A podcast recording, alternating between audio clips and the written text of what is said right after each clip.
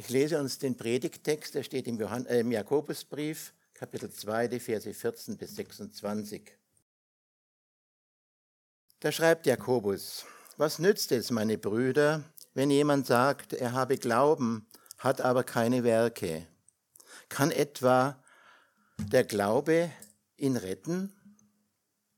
Wenn aber ein Bruder oder eine Schwester dürftig gekleidet ist und der täglichen Nahrung entbehrt, aber jemand unter euch spricht zu ihnen, geht hin in Frieden, wer, äh, wärmt euch und sättigt euch, ihr gebt ihnen aber nicht das für, das für den Leib Notwendige, was nützt es? So ist auch der Glaube, wenn er keine Werke hat, in sich selbst tot.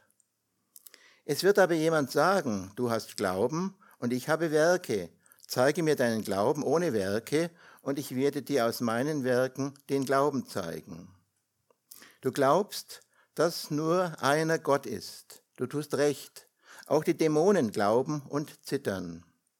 Willst du aber erkennen, du eitler Mensch, dass der Glaube ohne die Werke nutzlos ist?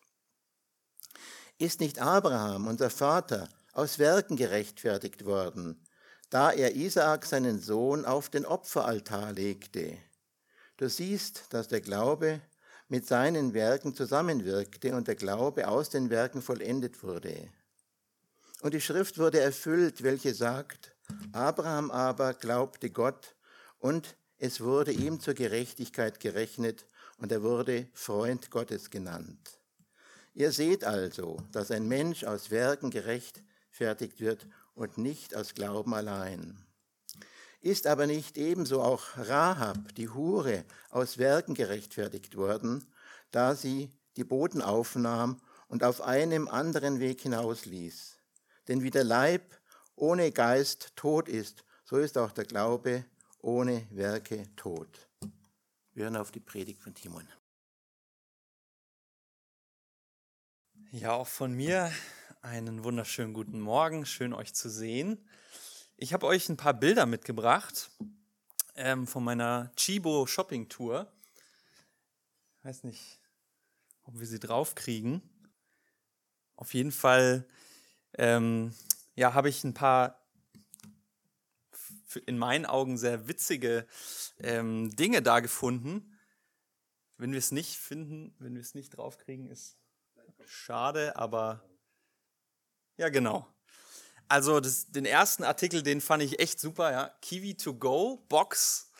Also wer sich schon mal gefragt hat, wie schaffe ich es eigentlich, meine Kiwi auf die Arbeit zu transportieren oder in die Schule, gibt es jetzt die Kiwi to go Box. Ähm, tolle Erfindung. Das nächste war aber noch besser. Ein, ähm, ja, die Spannung steigt. Für alle, die das Problem haben, dass auf der Toilette kein Licht ist, ja, ein LED-Toilettenpapierhalter mit Bewegungssensor. Also optimal, um nachts ähm, ja, das Geschäft zu erledigen. Aber das letzte war wirklich der Knüller. Ähm, das löst eins der großen Probleme der Menschheit, dieses Produkt. Ich finde diese Spannungspausen sehr, sehr gut. Der Tischkrümelkehrer. Ja? Also wenn du schon mal gefra dich gefragt hast, wie schaffe ich es, eigentlich Krümel vom Tisch runterzukriegen? Der Tischkrümelkehrer bei Chibo. Warum zeige ich euch diese Bilder? Ja? Ist natürlich witzig, aber ich möchte einfach deutlich machen, es gibt Dinge in dieser Welt, zumindest in meinen Augen sind die ziemlich nutzlos. Ähm, und sind letztlich für die Tonne. Verschwendung von Geld irgendwie. Ne? Ähm, und Jakobus macht heute im, in seinem Text deutlich, es gibt auch im Glauben etwas, was wirklich nutzlos ist, was für die Tonne ist, nämlich nutzlosen Glauben. Es gibt wirklich eine Art Glauben, der dir überhaupt nichts bringt.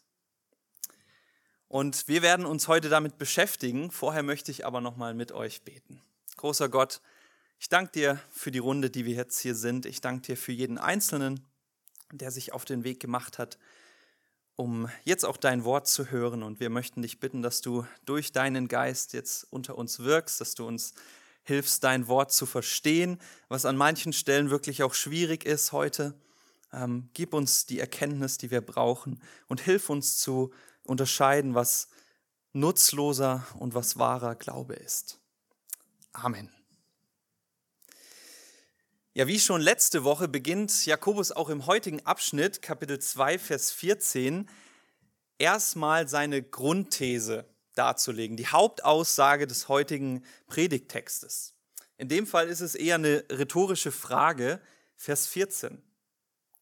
Was nützt es, meine Brüder, wenn jemand sagt, er habe Glauben, hat aber keine Werke? Kann etwa dieser Glaube ihn retten? Ganz wichtig, ja, ich betone dieser Glaube oder der Glaube. Hier steht dieser Artikel und das ist ganz wichtig. Ja, Jakobus will grundsätzlich schon mal nicht sagen, dass Glaube an sich nicht retten kann, sondern es geht um so eine Art Glauben, wie ihn dieser Mann hat oder diese Frau. Da ist also jemand, der sich Christ nennt, der sagt, ja, ich glaube an Jesus Christus, ähm, ich glaube, dass Jesus mich gerettet hat, aber in seinem Leben sieht man davon überhaupt nichts. Der Glaube hat überhaupt keine Auswirkungen auf die Art und Weise, wie dieser Mensch lebt. Und Jakobus stellt die Frage, ist das ein rettender Glaube? Ein Glaube, der nur irgendwie geistlich äh, oder im Kopf bleibt und der sich nicht ins Leben auswirkt. Und ich habe schon gesagt, es ist letztlich eine rhetorische Frage. Die Antwort haben wir schon bekommen im Jakobusbrief, zum Beispiel in Kapitel 1, Vers 22. Da hat er gesagt, ihr Lieben, seid nicht nur Hörer des Wortes, seid auch Täter des Wortes. Es bringt überhaupt nichts, Gottes Wort zu hören, zu lesen, wenn man dann nicht auch danach lebt oder versucht danach zu leben. Und das sagt er hier im Grunde mit anderen Worten nochmal. Ja? Ein, ein Glaube, der sich nicht zeigt in der Praxis, ist nutzlos. Er rettet dich auch nicht. Und es ist wahrscheinlich eher eine, eine falsche Sicherheit. Und diese These belegt Jakobus dann mit vier Beispielen. Wir finden wirklich in unserem Text zwei Beispiele. Erstmal von totem Glauben, von nutzlosem Glauben. Einmal Verse 15 bis 17 und dann 18 bis 20. Und dann folgen zwei Beispiele von wahrem Glauben. Ja, wo wir sehen, wie sieht denn ein echter Glaube aus? Verse 21 bis 24 und dann nochmal die letzten beiden Verse. Denn das Anliegen von Jakobus ist es, uns wirklich zu zeigen, wo liegt da der Unterschied? Was ist wahrer Glaube? Was ist toter Glaube? Und wir sollten uns auch fragen, ja, wie ist es denn bei mir? Welche Art Glauben habe ich denn? Und bevor wir uns jetzt mit diesen Beispielen auseinandersetzen, müssen wir aber noch zwei wichtige Dinge klären. Nämlich einmal, was meint Jakobus denn mit dem Wort Glauben und was meint er mit dem Wort Werke? Ja? Fangen wir mal mit Glauben an. Was meint eigentlich Glauben? Hat jemand spontan eine Definition parat? Was ist Glaube? Vertrauen, ja. Mhm. Ja, zum Glück gibt uns Gott ja selber eine Definition. Ja, wenn du eine Bibel hast, darfst du mal drei, vier Seiten zurückblättern. Im Hebräerbrief 11, Kap, äh, Kapitel 11, Vers 1. Dort schreibt der Autor, Glauben ist ein Überzeugtsein von Dingen, die man nicht sieht. Ein Überzeugtsein von Dingen, die man nicht sieht. Ja, Glaube ist ein Überzeugtsein. Und das ist eine ja, wie ich finde, sehr kurze und prägnante Definition, die sich eigentlich auf alles ähm, ja, anwenden lässt, denn nicht nur Christen glauben ja. Letztlich glaubt jeder Mensch an irgendwas. Jeder Mensch ist von irgendwas überzeugt. Ja? Ob es um Politik geht, um gesellschaftliche Themen, Klimawandel, E-Autos oder einfach die Frage, was ist die beste Fußballmannschaft die meisten, ich nicht, aber die meisten haben vielleicht auch in der Frage eine Überzeugung, einen Glauben. Und natürlich auch, wenn es um die Frage geht, ja, gibt es eigentlich einen Gott oder nicht? Glaube ist also ein Überzeugtsein. Was sind aber die Werke? Das ist vielleicht noch wichtiger. Die Werke, so wie Jakobus es hier verwendet, das sind die Handlungen, die aus der Überzeugung heraus, die man aus der Überzeugung heraus tut. Ja? Also, wenn du überzeugt bist, dass du die Lottozahlen von nächster Woche kennst, wirst du wahrscheinlich einen Schein ausfüllen. Oder wenn du überzeugt bist, dass du krank bist, dann gehst du vermutlich zum Arzt. Ja, unsere Überzeugungen, die münden in Handlungen, die dementsprechend aussehen. Werke, auch in diesem Kontext, sind die Handlungen, die aus dem Glauben, aus der Überzeugung heraus passieren. Das Problem ist jetzt aber, und da wird es dann kompliziert, wir Menschen sind sehr inkonsequent. Wir haben Überzeugungen, wir haben Glauben, aber wir leben dann doch nicht danach. Ja, ich bin wahrscheinlich nicht der Einzige hier, der sagen würde, ja, äh, ich sollte mehr Sport machen, aber um ehrlich zu sein, mache ich es halt nicht. Ne? Und das liegt daran, dass ich inkonsequent bin. Wahrscheinlich habe ich eigentlich gar nicht diese hundertprozentige Überzeugung, dass ich das ganz dringend nötig habe, sondern gebe mich einfach so mit dem Ist-Zustand zufrieden. So wichtig ist dann Sport doch nicht, ne? dass ich da extra Zeit für opfere und äh, schwitze. Und es geht Jakobus hier genau um diese Einstellung. Dass ein Mensch, in dem Fall ja, geht es jetzt um einen Menschen, der sich Christ nennt, der von sich behauptet, ich glaube an Jesus Christus, ich habe diese Überzeugung, dass er mein Retter ist, aber er lebt halt nicht danach. Er ist inkonsequent in seinem Leben. Und die rhetorische Frage ist eben ja, ist das ein echter Glaube? Ist das ein rettender Glaube, die diese Person hat? Und die Antwort lautet nein. Das ist kein wahrer Glaube. Das ist ein toter Glaube. Das ist in Wahrheit gar kein Glaube an den Erlöser, weil ein Mensch, der nicht überzeugt ist, dass er sein Leben gegen die Wand fährt, wenn er nicht ja, sich verändern lässt von Jesus Christus, der nicht ja, versucht, so zu leben, wie, wie Gott es oder wie Jesus es uns vorgelebt hat, wie er es von uns fordert, der, der glaubt eigentlich nicht, dass er es nötig hat. Der ist nicht überzeugt, dass er diesen Erlöser braucht. Und ja, das ist diese ein bisschen, wie sage ich, ein bisschen eine entlarvende und hoffentlich auch wachmachende Botschaft von Jakobus. Denn die Frage, die wir uns jetzt alle stellen sollten, ist dann, wie ist es denn bei mir? Habe ich eigentlich wahren Glauben oder habe ich toten Glauben? Und um die Frage zu beantworten, geht Jakobus jetzt durch vier Beispiele. Wir starten mit dem ersten Beispiel von totem Glauben in den Versen 15 bis 17. Da kommt ein Armer in die Gemeinde. Ja, kommt durch die Tür, offensichtlich in einem schlechten Zustand. Die Klamotten sind irgendwie zerrissen, schreibt Jakobus. Ähm, man sieht diese Person, die ja hat schon länger nicht mehr richtig gut gegessen, der geht's nicht gut, ist vielleicht ein bisschen kränklich. Offensichtlich braucht diese Person Hilfe. Und jetzt kommt vielleicht nach dem Gottesdienst eine Person aus der Gemeinde, ein Gemeindemitglied auf diesen Armen zu und er sagt, ja du, schön dich zu sehen, ich wünsche dir was, ja, hab einen schönen Tag, genieß dein Mittagessen, wir sehen uns dann nächste Woche, ciao. Oder vielleicht noch, ja du, ey, ich bete für Gott, dass Gott dich versorgt, dass du heute doch noch was zu essen kriegst. Mach's gut. Und dann geht er davon, zieht seinen dicken Mantel an, ja, steigt ins Auto. Ist das liebevoll? Natürlich nicht.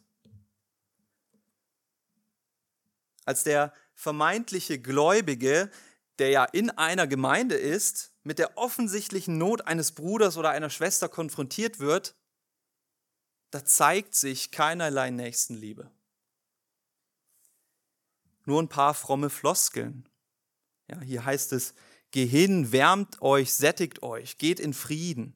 Das waren so fromme, ja, Segenszusprüche, ne? Gottes Segen würden wir wahrscheinlich sagen. Und die Schlussfolgerung von Jakobus ist, weil sich keine Liebe zeigt, ist das vermutlich kein wahrer Gläubiger. Denn sonst würde er irgendwie Liebe zeigen. Nun, um ehrlich zu sein, haben wahrscheinlich wir alle schon mal aus Versehen oder aus Zeitdruck oder vielleicht auch aus Unsicherheit Nöte von anderen Menschen übersehen oder nicht ernst genommen. Und das ist sicherlich nichts, was okay ist. Das ist eigentlich eine traurige Sache.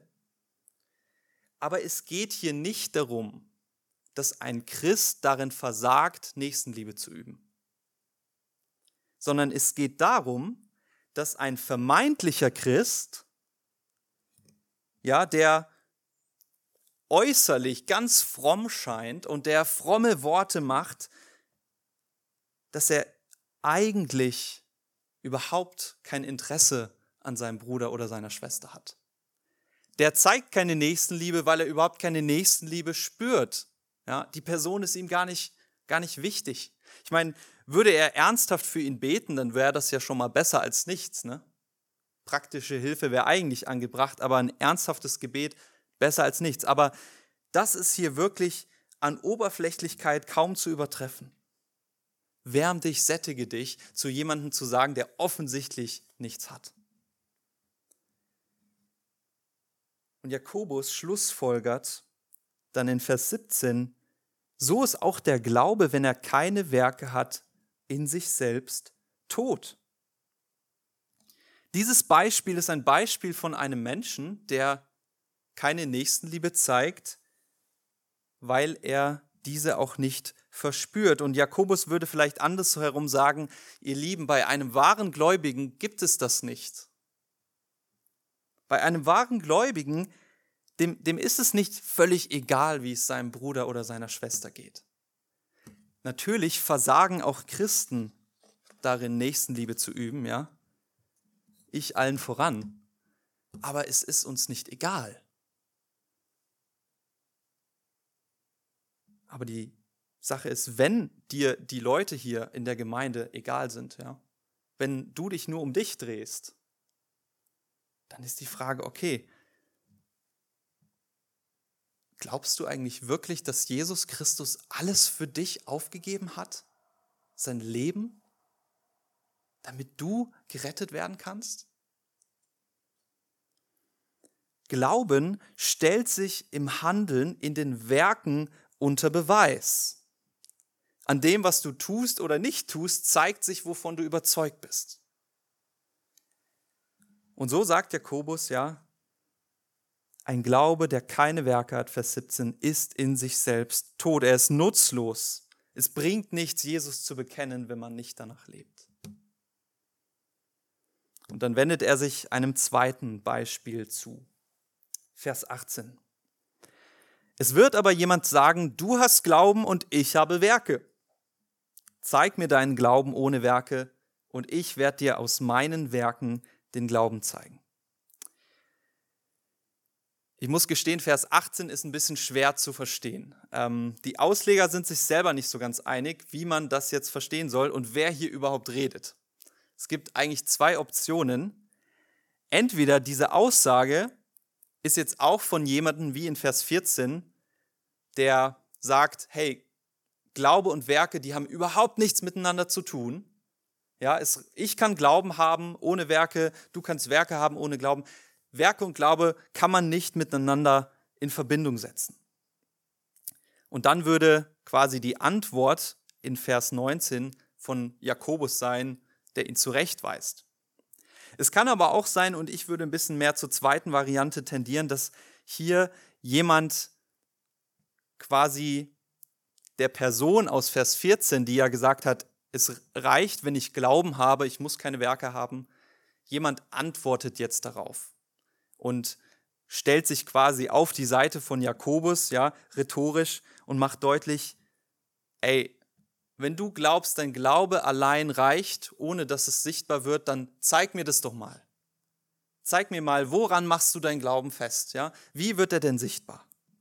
Es ist nämlich nicht möglich, Ein Glaube, der keine Auswirkungen auf die Praxis hat, der kann sich nicht beweisen. Und dann geht es weiter, ich werde dir aber aus meinen Werken meinen Glauben zeigen. Jakobus unterstreicht also nochmal die Aussage, anhand der Werke, anhand der Taten, anhand unseres Lebenswandels kann man Rückschlüsse ziehen auf unsere Überzeugungen, was wir eigentlich im Herzen wirklich glauben. Und um das zu illustrieren, bringt er jetzt ein ziemlich heftiges Beispiel. Er sagt, du glaubst, dass nur einer Gott ist, du tust recht. Auch die Dämonen glauben das und sie zittern. Du glaubst, dass es den drei einen Gott gibt, du glaubst, dass Jesus Christus der Sohn Gottes ist, das ist gut. Aber schau mal, das glauben sogar die Dämonen.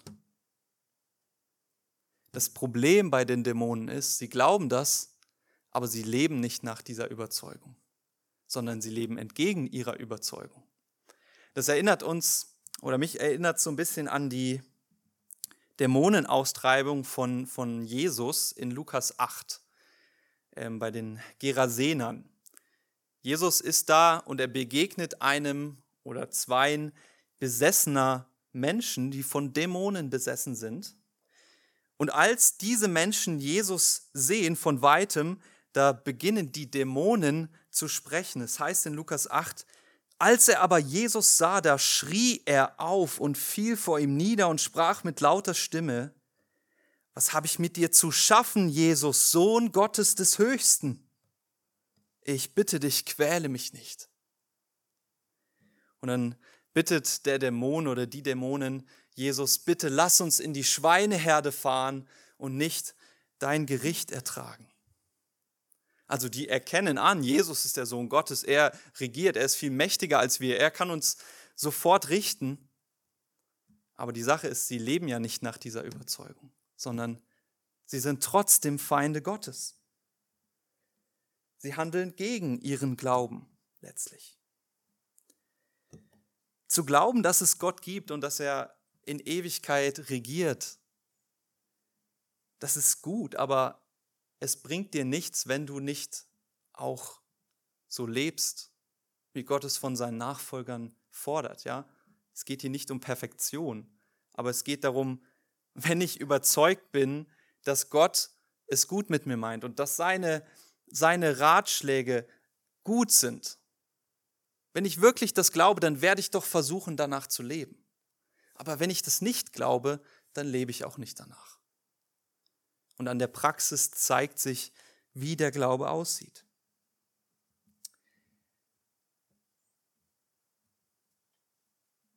Wirklich in der Praxis Jesus nachzufolgen bedeutet, genau das zu tun. Ja? Nicht nur davon zu reden, sondern Jesus hinterherzugehen versuchen, in seine Fußstapfen zu gehen, in all unserer Schwachheit, die wir natürlich haben.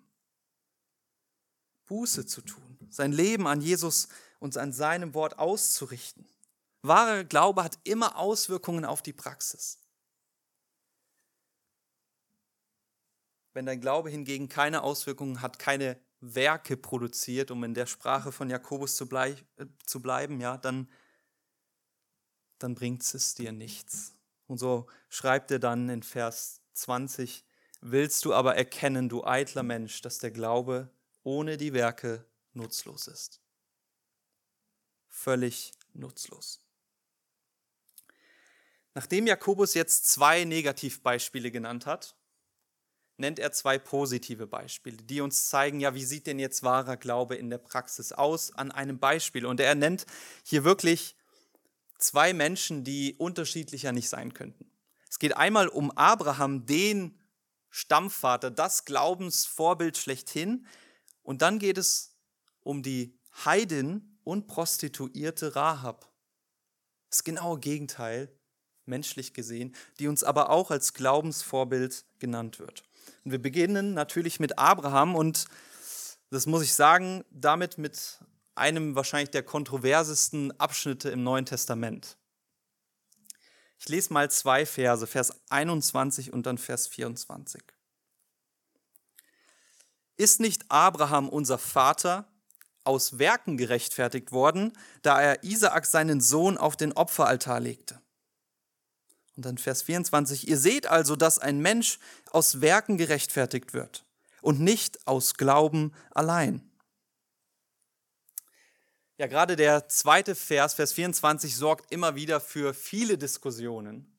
Was heißt das? Wir Protestanten, wir glauben ja, wir sagen es auch jedes Mal im Gottesdienst, ne, kam auch heute schon vor, dass wir nichts vorweisen können und müssen, um gerettet zu werden, außer den Glauben an Jesus Christus. Wir können nichts tun, um uns das zu verdienen. Allein der Glaube, das war die große Überzeugung der Reformatoren, die ihr Leben dafür aufs Spiel gesetzt haben. Sola fide, allein durch Glauben. Und das war der große Kampf gegen die katholische Vorstellung, ja. Und die Reformatoren sagten, nein, wir müssen nichts tun, wir brauchen keine Werke. Nur der Glaube rettet uns. Nur der Glaube, nur durch Glauben werden wir gerechtfertigt. Und sie beriefen sich auf zum Beispiel Galater 2, Vers 16, wo Paulus schreibt, wir wissen aber, dass der Mensch nicht aus Gesetzeswerken gerechtfertigt wird, sondern nur durch den Glauben an Jesus Christus. Oder Römer 3, Vers 28. Denn wir urteilen, dass der Mensch durch Glauben gerechtfertigt wird, ohne Gesetzeswerke. Wie kann es dann sein, dass Jakobus schreibt, ihr Lieben, der Mensch wird aus Werken gerechtfertigt und nicht aus Glauben allein. Wie passt das zusammen? Ist das nicht der komplette Widerspruch? Genau umgekehrt von dem, was Paulus sagt. Ist es nicht genau das, was eigentlich die katholische Kirche glaubt und das Gegenteil von dem, was wir hier Woche für Woche verkündigen? So wird es zumindest immer wieder behauptet. Und wie schon gesagt, insbesondere war das der große Anstoß, die große Kritik der katholischen Kirche. Ja? Aus ihrer Überzeugung ist die Rechtfertigung eines Menschen, also Rechtfertigung meint, dass Gott sagt, es ist jetzt gut mit dir, du bist freigesprochen von aller Schuld. Diese Rechtfertigung äh, geschieht nach katholischer Lehre aus Glauben und aus Werken. Der Mensch empfängt durch die Taufe meistens als Säugling einen Anteil an Jesu Gerechtigkeit, aber er muss nun in seinem Leben durch gute Werke, durch die Sakramente, durch die Messe und so weiter in dieser Rechtfertigung, im Stand der Rechtfertigung bleiben. Er muss Werke tun, um gerechtfertigt zu bleiben. Und erst am Tag des jüngsten Gerichts wird Gott das Urteil sprechen. Ja, Du hast also den Anteil an Gerechtigkeit bekommen, aber jetzt kommt es darauf an, bist du auch darin geblieben? Hast du diese Werke getan? Das ist das katholische Verständnis. Und dadurch ist letztlich die Ewigkeit bei Gott ein Teil Geschenk von Gott, aber auch ein Teil Verdienst des Menschen. Und jetzt ist die Frage, will Jakobus das aussagen? Ist es Glaube und Werke? Nun, wir müssen festhalten, Martin Luther, der Vorreiter der Reformation, der die Rechtfertigung aus Glauben quasi wiederentdeckt und verteidigt hat, der kam mit dieser Stelle nicht klar. Der konnte diesen Widerspruch nicht auflösen. Wie kann Jakobus sowas schreiben? Und das führte dazu, dass Luther kurz davor war, den Jakobusbrief aus der Bibel zu streichen. Ja, das ist ja Irrlehre. Er hat sich dann nicht getraut, ne? er hat es nicht gemacht, zum Glück. Da wird er auch, finde ich, zu Recht für kritisiert. Aber wenn ihr eine Lutherbibel habt, ist es vielleicht euch schon mal aufgefallen, der Jakobusbrief ist irgendwie weiter hinten als in den anderen Bibeln. Ne? Es liegt daran, Luther hat den einfach nach hinten geschoben und dann, ja, quasi so an, ans Ende. Ne? Nicht mehr ganz durchnummeriert, aber ist noch drin geblieben. Aber zurück zu dem Problem. Was will Jakobus aussagen? Müssen wir doch Werke vorweisen, um gerettet, gerechtfertigt zu werden? Und die Antwort, meine Überzeugung ist es, nein. Paulus und Jakobus widersprechen sich nicht, auch wenn es auf den ersten Blick so scheint. Wir müssen erstmal den Kontext beachten. Paulus wendet sich zum Beispiel im Galaterbrief, wo ich diese Stelle eben gelesen habe, an eine Zuhörerschaft, die glaubten, sie müssen glauben und das Gesetz halten, um gerechtfertigt zu werden. Ja, ich muss glauben, aber ich muss noch beschnitten sein, ich muss ab und zu rituelle Waschungen machen, dies und jenes muss ich noch tun und erst dann werde ich freigesprochen von Gott. Und Paulus wehrt sich vehement gegen so eine Werksgerechtigkeit und er sagt, ihr Lieben, nein, nicht durch Werke, nur durch den Glauben an Jesus Christus. Wir können und wir müssen nichts tun, um gerettet zu werden, als zu glauben. Es ist ein reines Geschenk. Aber natürlich schreibt auch ein Paulus an vielen, vielen Stellen in seinen Briefen, dass wenn jemand von Gott ein neues Herz bekommen hat, wenn er wiedergeboren wurde, natürlich wird diese Person dann anfangen, so leben zu wollen, wie Gott es sagt.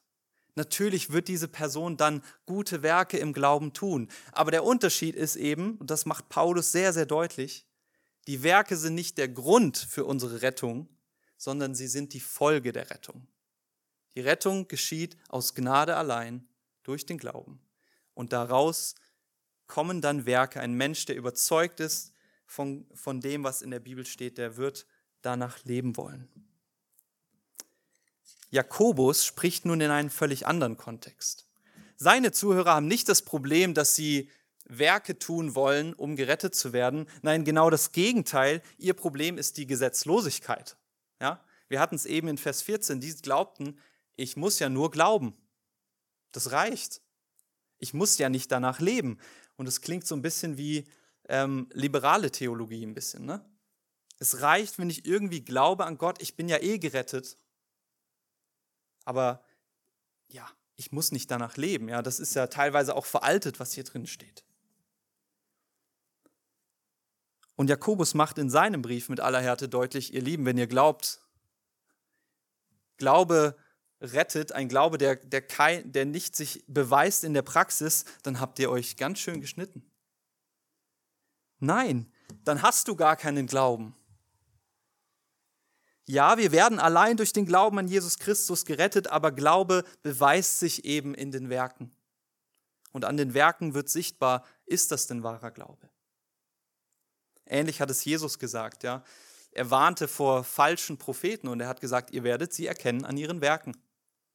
Sie werden das eine predigen, aber guckt, wie sie leben. Die Werke sind der Beweis für den Glauben. Und so schreibt er dann, dass Abraham ein Vorbild wurde. Abraham war überzeugt, dass Gott gut ist und dass er sogar seinen Sohn von den Toten auferwecken würde. Und er hat dementsprechend gehandelt. Er hat gesagt, okay Gott, wenn du das verlangst, dann werde ich es tun, weil du wirst meinen Sohn auferwecken. Und er war bereit, seinen Sohn zu opfern. Und dann schreibt Jakobus, du siehst doch, der Glaube wirkte mit seinen Werken zusammen und der Glaube wurde aus den Werken vollendet. Abraham glaubte und es wurde ihm zur Gerechtigkeit gerechnet. Die Tat beweist, dass er wirklich geglaubt hat. Und das macht ja auch total Sinn. Stellt euch mal vor, Abraham hätte gesagt, Gott, ich glaube zu 100 Prozent, ich vertraue dir, du bist gut, du wirst meinen Sohn auferwecken, aber nee, hab doch keine Lust, mache ich nicht. Das, das würde nicht zusammenpassen, oder? Und das ist der Punkt, den Jakobus macht. Glaube und Werke müssen zusammenpassen, sonst ist ein Fragezeichen hinter dem Glauben. Und das Gleiche wird auch im zweiten Beispiel deutlich von, von wahrem Glauben. Ähm, da geht es um Rahab. Rahab war eine heidnische Prostituierte in Jericho. Ihr Leben war elend, ja. Sie lebte so an der Stadtmauer, unterste Schicht. Und nun ist es so, Israel, das Volk ist gerade aus der Wüste gekommen, 40 Jahre Wüstenzeit, und hat den Auftrag bekommen, nehmt diese Stadt ein und zieht dann in das Land Kanaan ein.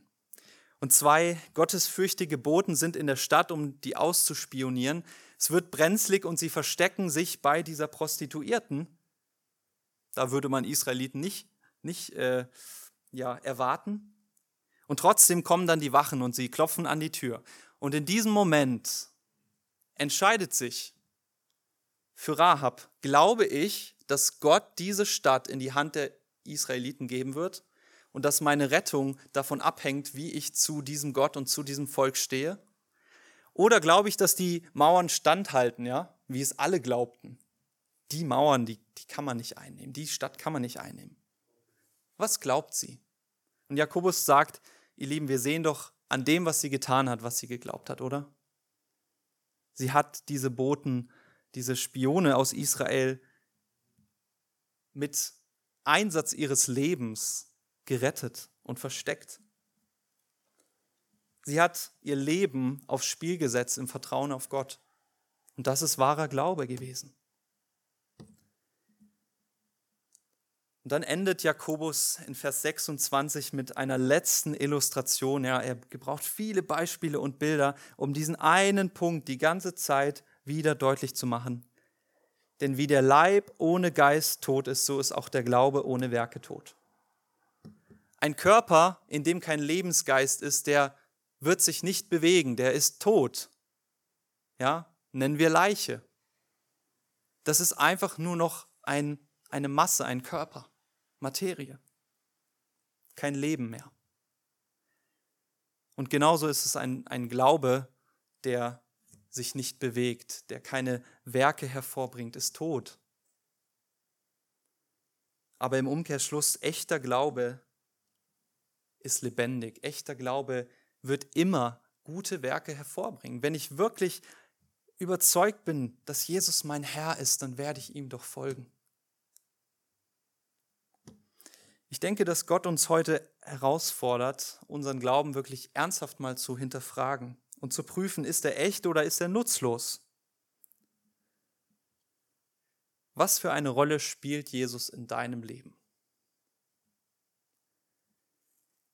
Bist du bereit, Gott zu vertrauen, auch wenn das manchmal unbequem ist? Wenn Gott Dinge fordert, die dir nicht gefallen?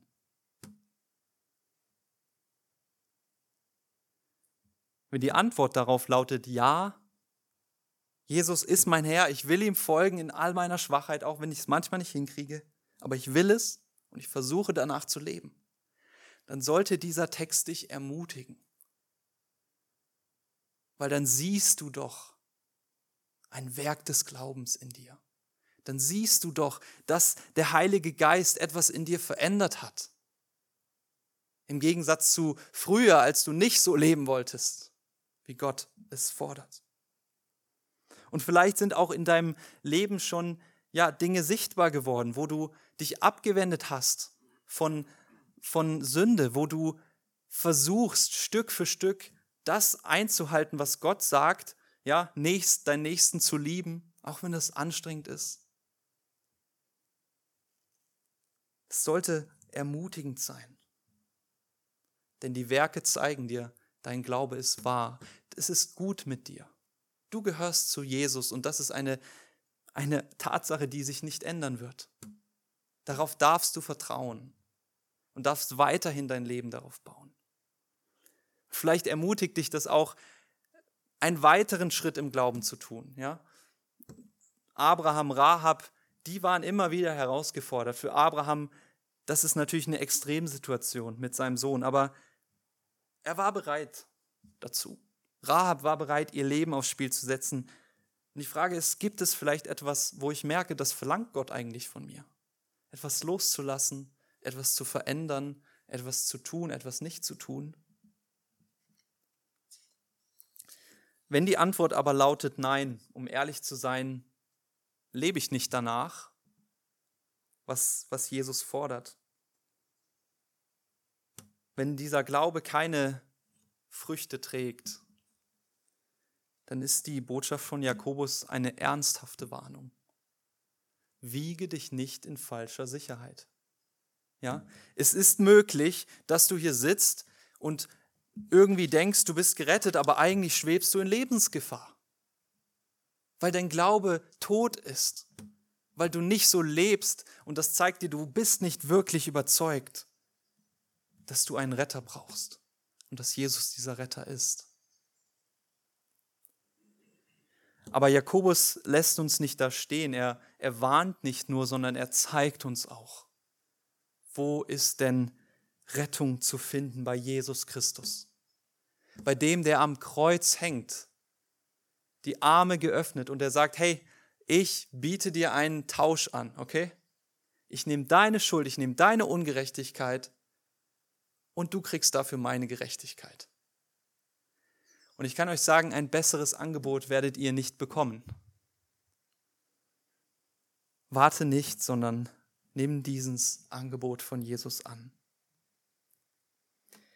Vielleicht sitzt du aber auch hier und du bist ein Christ, der mit Selbstzweifeln zu kämpfen hat und der sich immer wieder fragt, ja, bin ich eigentlich gut genug? Müsste ich nicht eigentlich mittlerweile schon mit diesem oder jenem besser zurechtkommen, diese Sünde überwunden haben? Ja, warum sehe ich keine Werke in meinem Leben? Bin ich echt gerettet oder nicht? Und du fragst dich das ernsthaft. Das ist zunächst mal keine falsche Frage. Ja, Jakobus stellt ja diese Frage. Überprüfe dich. Aber vielleicht brauchst du mal eine andere Perspektive. Schau nicht immer nur auf den Ist-Zustand, wie du aktuell stehst vor Gott, denn keiner von uns kann sagen, er ist vollkommen. Ja? Im Gegenteil, ich habe das Gefühl, je länger man mit Gott unterwegs ist, desto mehr merkt man hier und da und da, da sind immer noch so viele Makel und so viel, wo ich zu kämpfen habe. Aber schau doch mal lieber zurück. Schau mal zurück. Hat Gott dich denn schon verändert in den letzten Jahren oder Monaten oder Jahrzehnten? Hat Gott schon was in deinem Leben verändert? Hat er dir ein größeres Vertrauen geschenkt? Hast du schon mal dein Vertrauen auf ihn gesetzt und er hat es bestätigt? Das wären Anzeichen für wahren Glauben. Vielleicht fragst du auch mal einen Bruder, eine Schwester, ja? Ganz ehrlich, hey, seht ihr, in, siehst du in meinem Leben gute Werke? Weil ich sehe es nicht. Wir brauchen das. Wir sind oft sehr blind dafür und das sollte auch uns als Gemeinde ermutigen, einander viel mehr darauf hinzuweisen. Ja, ich sehe da in deinem Leben wirklich Frucht deines Glaubens. Versuch mal diese Perspektive zu ändern aber letztlich, und das gilt wohl für alle von uns, müssen wir ernsthaft begreifen, unsere Errettung, unser Stand vor Gott ist nicht davon abhängig, wie toll wir sind, wie vollkommen wir sind, was wir vorweisen können. Genau darum geht es ja nicht. Nein, es geht darum, wir haben diese Errettung allein als Geschenk Gottes. Und wenn wir daran glauben, an diesen Herrn, dann wird sich auch in unserem Leben dieser Glaube beweisen und sichtbar werden. Vertrau auf Gottes Werk. Und ich möchte zum Schluss nochmal den Text vorlesen, den Dieter uns zu Beginn des Gottesdienstes gelesen hat, weil ich finde, da wird es nochmal schön alles zusammengefasst, Epheser 2. Denn aus Gnade seid ihr gerettet durch Glauben. Und das nicht aus euch, sondern Gottes Gabe ist es. Nicht aus Werken, damit sich nicht jemand rühmt. Wir sind sein Gebilde, in Jesus Christus geschaffen zu guten Werken, die Gott zuvor bereitet hat, damit wir, wir in ihnen wandeln. Wir sind nicht gerettet aus Werken, sondern aus Glauben, aber wir sind zu einer neuen Kreatur gemacht worden, wiedergeboren worden, damit wir gute Werke tun im Glauben, die Gott für uns vorbereitet.